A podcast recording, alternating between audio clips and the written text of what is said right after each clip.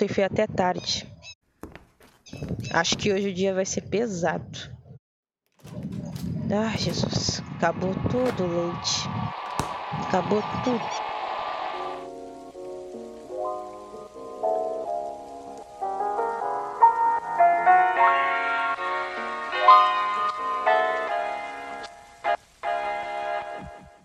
Hoje, dia 31 de agosto, dia do nutricionista e dia do lançamento do Nossa Nutrição. Sim, Hoje comemoramos mais um ano falando sobre alimentação e nutrição no contexto da vida contemporânea. Porém, o que não imaginávamos é que uma antiga mazela da sociedade brasileira tornaria-se tão presente no nosso Brasil atual. Ao longo do episódio acompanharemos a história da Carol de Jesus,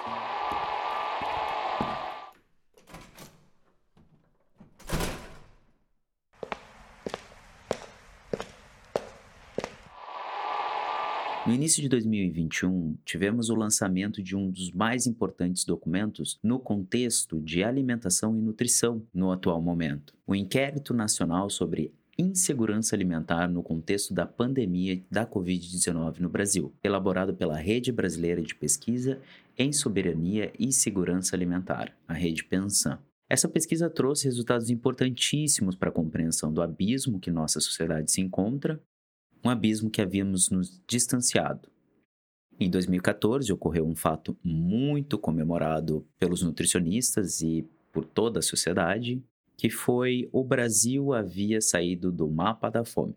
E de acordo com o Instituto de Pesquisas Econômicas Ampliadas, o IPEA, de 2001 a 2017, os programas de distribuição de renda e garantia mínima de direitos reduziram a pobreza em 15% e a extrema pobreza em 25%.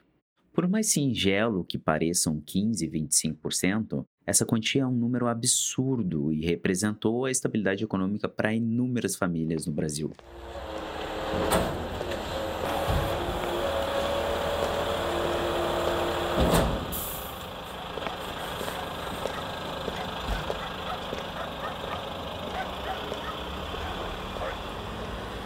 A Carol faz parte de 43,4 milhões de brasileiros, que representa cerca de 20,5% da população. Essas pessoas não contam com alimentos em quantidade suficiente no dia a dia, o que caracteriza insegurança alimentar moderada e, em alguns casos, até mesmo grave.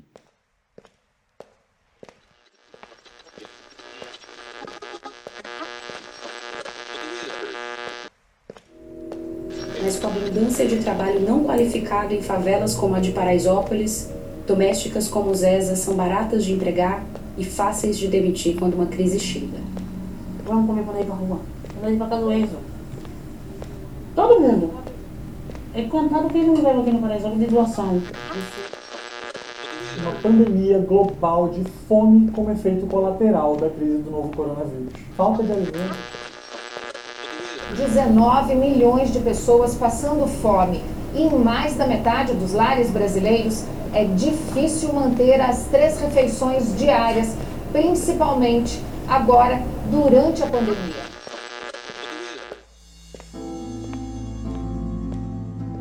Outra descoberta impactante é que em 2020 a Carol não estava sozinha, pois em 11,1% dos domicílios chefiados por mulheres os habitantes estavam passando fome, contra 7,7% se fossem homens. Além disso, nas residências de pessoas pretas e pardas, a fome esteve em 10,7%. Entre pessoas brancas, esse percentual foi de 7,5%. E a mazela padece ainda mais as pessoas em desvantagem, pois a fome era presente em 14,7% dos lares em que a pessoa não possuía escolaridade ou possuía ensino fundamental incompleto. Com ensino fundamental completo ou ensino médio incompleto, cai para 10,7%. Pasmem, em lares chefiados por pessoas com ensino médio completo em diante, despenca para 4,7%. Não é de se espantar que muitos dos problemas no Brasil circundam a carência educacional. Porém, no contexto de insegurança alimentar, o impacto da falta de escolaridade causa um efeito devastador, de longuíssimo prazo e que normalmente impacta nos dependentes. Mas aí, caros ouvintes, vocês podem estar pensando: Nossa, esse pessoal do Nós a Nutrição tá chovendo no molhado. E a resposta é sim. Não é como se esses problemas tivessem surgido ontem, 29 de agosto de 2021, no momento que estamos encerrando esse roteiro. Muito pelo contrário, as carências, não só as nutricionais, mas as carências educacionais, econômicas, entre outras, já eram um problema e se acentuaram muito no presente momento. Todos minimamente percebemos que a pandemia do coronavírus tem nos afetado e muito. Alguns perderam parentes próximos, amigos ou conhecidos, ou ficaram muito doentes e vivenciaram na pele a hospitalização. Por mais soberbo que seja a tentativa de fazer uma leitura sobre o atual momento, seria como se nós tivéssemos tropeçado em uma pedra pontiaguda, gigantesca, cheia de musgo e sujeira, e a gente não tivesse observado. Algumas coisas estão na cara.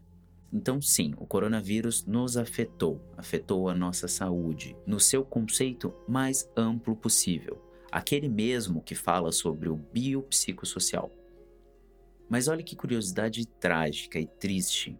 Talvez tenhamos vivenciado de maneira coletiva enquanto sociedade um gigantesco modelo prático do conceito de saúde e seus determinantes sociais. O modelo mais conhecido é o proposto pela dupla de britânicos Dahlgren e Whitehead. O Goran Dahlgren e a Margaret Whitehead Além de serem hoje em dia um senhor muito maneiro com sua guitarra e ela a dama da ordem do Império Britânico, eles são muito conhecidos pelo modelo em arco-íris proposto em 1991, onde no arco mais externo são descritas as condições socioeconômicas, culturais e ambientais gerais. Logo abaixo são elencadas as condições de vida e trabalho. Para o lado esquerdo, veja que irônico isso, estão o ambiente de trabalho, educação e produção agrícola e de alimentos. E no sentido oposto, do lado direito, e vejam bem, queridos, essa piada de direita e esquerda não somos nós que estamos fazendo, tá? Esse modelo foi cunhado em 91, então sosseguem. Então, voltando. Do lado direito estão o desemprego, água e esgoto, serviços sociais de saúde e habitação. No modelo, o Sr. Dahlgren e a dama Whitehead adicionam logo abaixo dessas condições as redes sociais e comunitárias.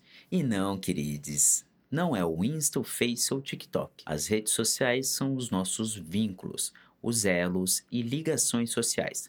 Mesmo que estes hoje sejam mais digitais, o modelo não previu essa alteração na forma como nos relacionamos em meados de Windows 3.0 antes mesmo do MSN e do Orkut.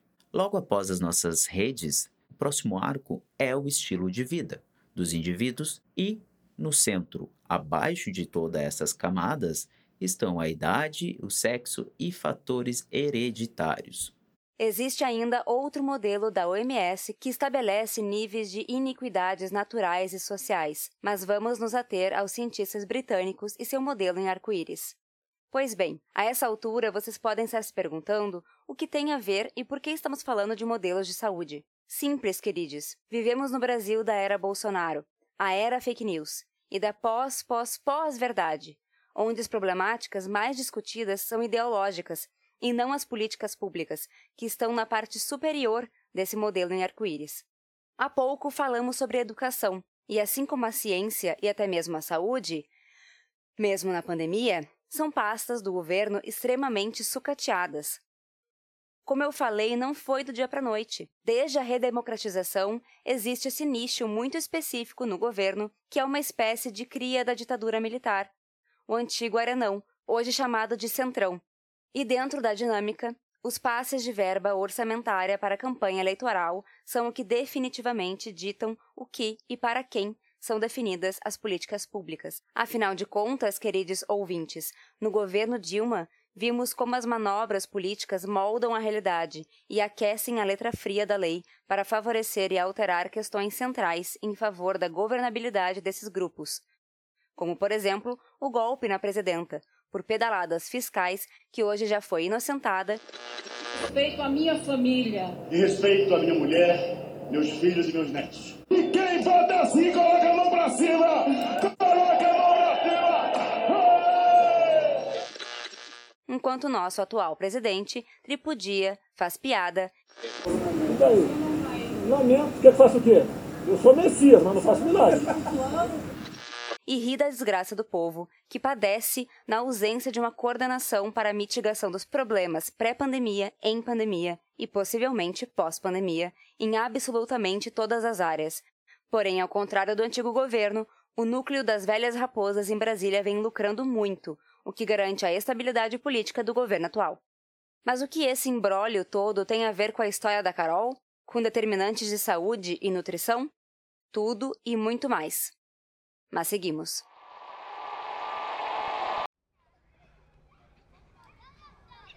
Opa! Ah, consegui. Obrigada, seu moço. Que Deus lhe pague. Ah, coisa boa. Consegui, ainda bem. Mas hoje os meninos vão comer só pão e feijão com farinha. Estou com tanto sono, não posso parar de pé. E esse frio? Que inverno é esse? Mas graças a Deus não vamos passar fome. Hoje Deus está me ajudando.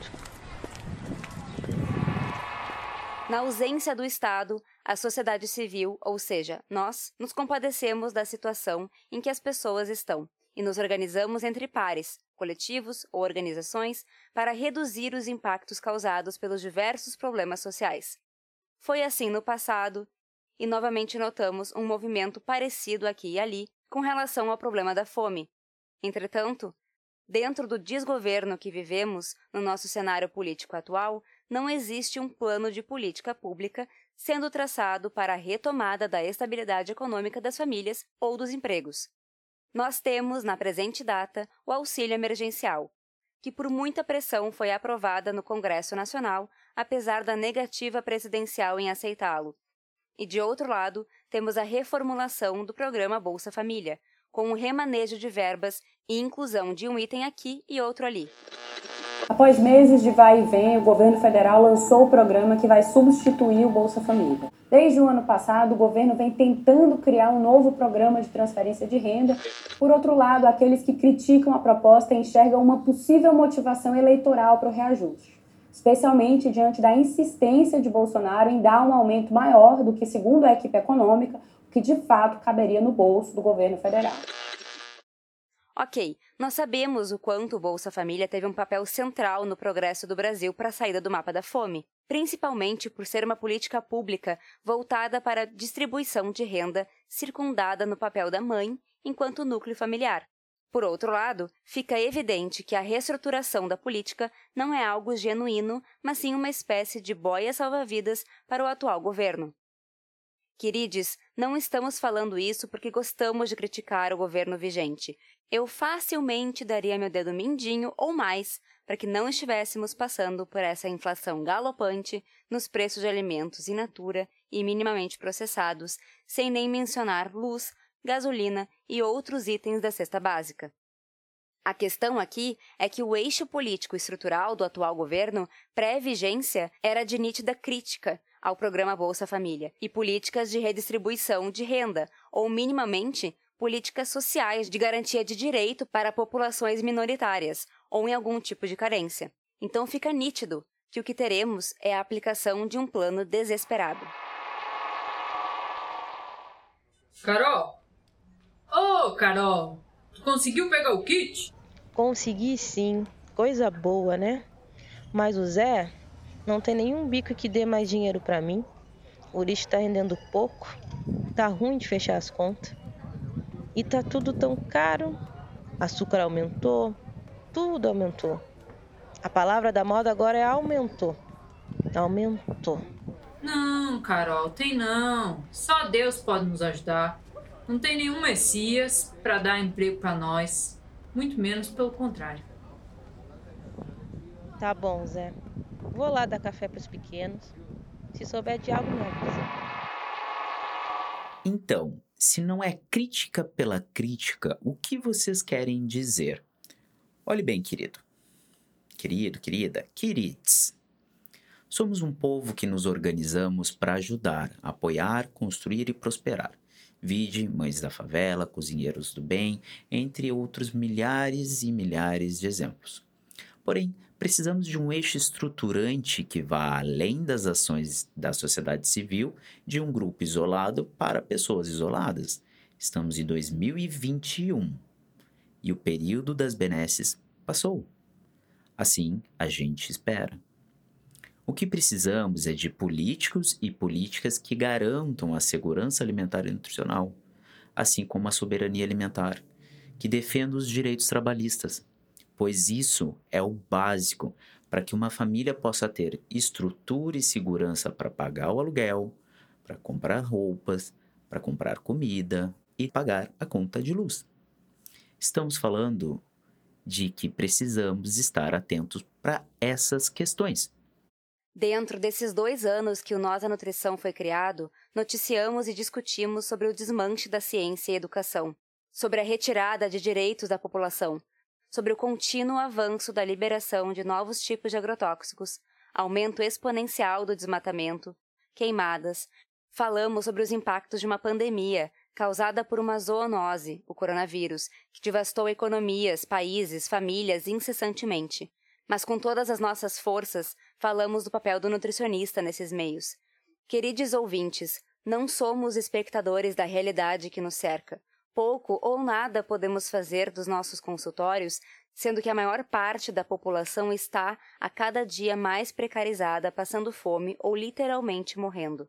Aqui no podcast, sempre tentamos trazer um misto entre boas notícias e o caos. Porém, nem sempre conseguimos. O trecho de história que vocês ouviram foi retirado e adaptado de um livro que data de 1960, pré-golpe da ditadura militar no Brasil, e se chama Quarto de Despejo. Ele foi escrito como uma espécie de diário pela Carolina Maria de Jesus, mulher negra, catadora de papelão moradora da favela do Canindé em São Paulo. Assim como milhares de brasileiras, a Carolina era mãe solo e trabalhava de domingo a domingo para garantir moradia e comida para ela e seus filhos. O que para 50 anos atrás pode parecer algo muito precário, antigo, antiquado, distante de nós hoje em 2021, pode ser facilmente encaixado na narrativa de inúmeros brasileiros nos dias de hoje. Ficamos aqui com um trecho muito pontual e significativo, reflexivo e sensível da Carolina, retirado diretamente do seu livro. A democracia está perdendo seus adeptos. No nosso país, tudo está enfraquecendo. O dinheiro é fraco, a democracia é fraca e os políticos fraquíssimos. E tudo que está fraco morre um dia. O povo brasileiro só é feliz quando está dormindo. E esse foi o episódio especial do Nós da Nutrição. Agradecemos a participação especial da nutricionista Marina Meirelles, como Carolina, a palhinha do Zé, interpretado pela Patrícia Lopes, e agradecemos a você que está ouvindo pela primeira vez, ou para você que já é de casa e nos acompanha até hoje. E, como de costume, vocês nos encontram em arroba Nós da Nutrição ou em contato arroba nósdanutrição.com.br. Até a próxima.